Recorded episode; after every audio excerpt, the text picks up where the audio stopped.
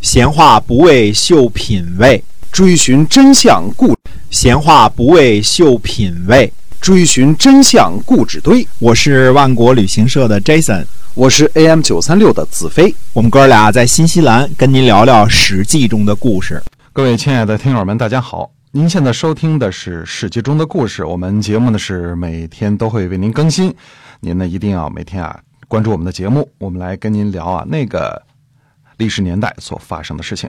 咱们今天啊继续的书接上文。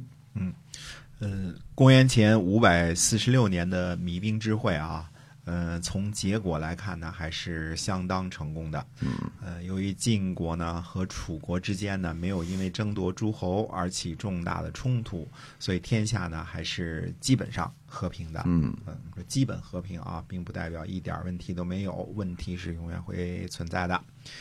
呃，公元前五百三十七年的夏天呢，呃，举国的谋夷带着谋楼和啊房和资三个地方呢，来投奔鲁国。谋夷呢不是轻视，而春秋当中呢对这件事情加以记载，就是遵循春秋记事的一再的规矩，因为重视土地的缘故。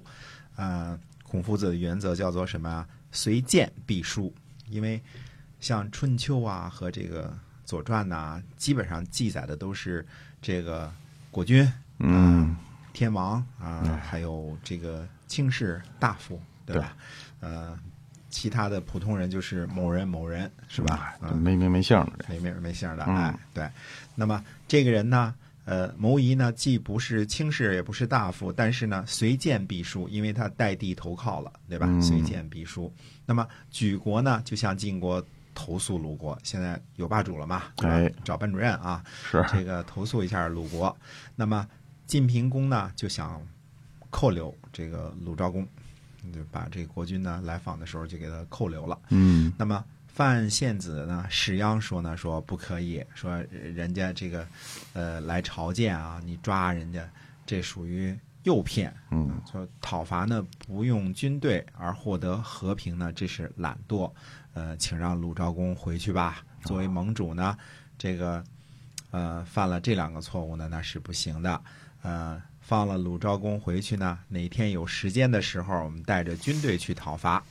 嗯，于是晋国呢就放了鲁昭公了。鲁昭公这个在这个秋天啊，七月份儿回到了鲁国。那举国人呢，这个找班主任，呃，没办法啊，这个就前来讨伐，对吧？ 班主任不管嘛，嗯对吧？就自个儿派兵来讨伐。嗯。但是举国人呢自己没做好这个防护，所以，呃，七月十四呢，叔公在这个分泉这个地方呢，把举国人给打败了。嗯啊呃因为举国人呢还没有排兵布阵呢，就就被冲锋上来给打败了。嗯嗯，这个其实国家跟国家的事儿也跟这个班主任管这个小孩儿的这个，我觉得差不多啊， 意义是相通的啊，嗯哎意义是相通对的。，你你看你不告状，你告了状你不管，我自个儿来哎。告状你不管，我自个儿来，对吧？ 嗯，那么呃，第二年夏天呢，季武子来到晋国，拜谢鲁国呢，得到了举国的田地，而晋国呢，并没有去讨伐他，为这事儿呢，专门来拜谢一下晋国。嗯那么晋平公呢，宴请他，呃，加多了鞭啊，鞭呢是盛放干食的器皿，就是这个。呃估计馒头、烙饼什么的啊，啊，我 就想这些大葱和烙饼啊。放主食了。豆呢，豆是盛放湿的食物的高脚盘子，啊哦也就是说你有点汤汤水水什么的，是放在豆里边的。放粥的边呢嗯是放干的，哎，嗯所以一般来说呢，呃，这个呃加边就一定会加豆啊，不能哦光吃干的不吃稀的，对吧？啊，还都得有是吧 嗯，？都得有。嗯哎，，呃，加鞭的意思呢，就是说宴会的等级呢拔高了。嗯季武子呢退下来，就让使者报告说：说小国侍奉大国，如果免于被讨伐，不敢再求得额外的恩赐了。如果加了鞭斗呢，下臣承受不起，唯恐获罪。韩宣子回答说呢：说寡君呢，就是为了让大家高兴而已，所以加了俩菜啊。啊嗯，季武子回答说呢：说寡君呢都不敢要求额外的恩赐，何况下臣呢？呃，是寡君的这个隶属，哪敢听闻额外的这个恩赐呢？嗯如果要求把加多的这个这个菜肴，他坚决的就说啊，我一定要要求把这个加多的菜肴撤下去，啊，不能那个不能加菜啊不能，加加菜菜啊级别高了啊，四菜一汤就得了哈。哎，四菜汤，哎，嗯然后呢，这个就把出使的这个事情呢，很圆满的完成了。那么嗯晋国人呢，认为季武子很知礼，嗯，送了送给他很多这个很厚重的礼物。那么大家呢，都是在弭兵之会以后的这个和平环境下生存啊。这个偏偏呢，这个呃鲁国呢，总是要欺负举国，对吧？嗯举国呢，呃，被欺负了，一定要投诉了，但是这次看来是没戏。那么。嗯呃，晋国人呢，这个觉得季武子呢很知礼，所以也没有加以惩罚，国君也放回去了。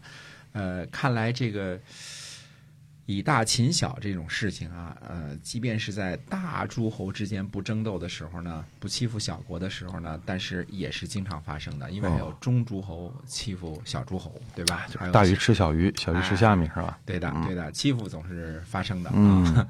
那那那鲁国欺负了一下举国，嗯欺负了也就欺负了，因为什么？季武子办事得力，对吧？非常懂礼，那么就没有被盟主大人呢这个这个加以责罚。嗯那么举国的利益呢被损害了，也说不出什么来，自个儿去打架去了嘛，就嗯就结果揍了一顿， 被揍了一顿啊。哎，哎，那那这没办法，这个小国嘛，小国无外交，就就对这样，弱国无外交、啊没。错，其实这也不是鲁国人第一次偷腥了啊，而且也不是最后一次啊。我们看到的都是呢，说，呃，鲁国啊，这个周公旦的后裔啊，嗯礼义之邦啊，在这个呃强邻环伺之下啊，每次都可怜兮兮的请求盟主大人救援、啊帮忙、救命，是吧？嗯，哎，可是盟主大人转过身儿去的时候呢，鲁国呢也会对其他的更弱小的同学们露出獠牙对啊，特别是什么莒国呀、嗯邹国呀这些嗯，就是更加小型的诸侯们啊，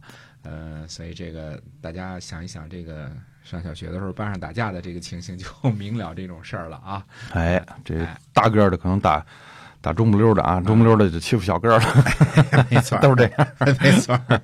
小个儿的喜就就选择告老师，对吧啊，对，但是，呃，我们要说的是呢，就是这是一种挺好的事儿，毕竟不是班上没有班主任的情况，对吧？嗯、呃，否则大家这个不是上学去了，这整整天打架去了，是吧？对就就使劲掐就得了。哎，还是有有有有人管的。哎，还是有点秩序好，嗯对吧？所以这个班主任管不过来，还设立一个什么学习委员呐、什么对哎吧？纪律委员呐、对之类的对对帮着管，对吧？没错儿，嗯，所以这个总体上来说呢，这个弭兵之盟我们看了这么十几年了啊，嗯这个比弭兵之盟之前几乎年年就是打呀打呀这种情况还是好非常多了。嗯，哎，那么这个北方的诸侯这些事情呢，呃，说到这儿，那么下次呢说一说呃这个南方的，因为好长时间没说楚国了嘛，哎对吧？说说呃楚国。以及新兴起的吴国，还有更新兴起的越国，嗯，好的，下次我们就说这个南方那些事儿了哈。哎，嗯对的，今天呢，我们的史记中的故事啊，就先跟您聊到这儿，感谢您的收听，我们下期再会。再会。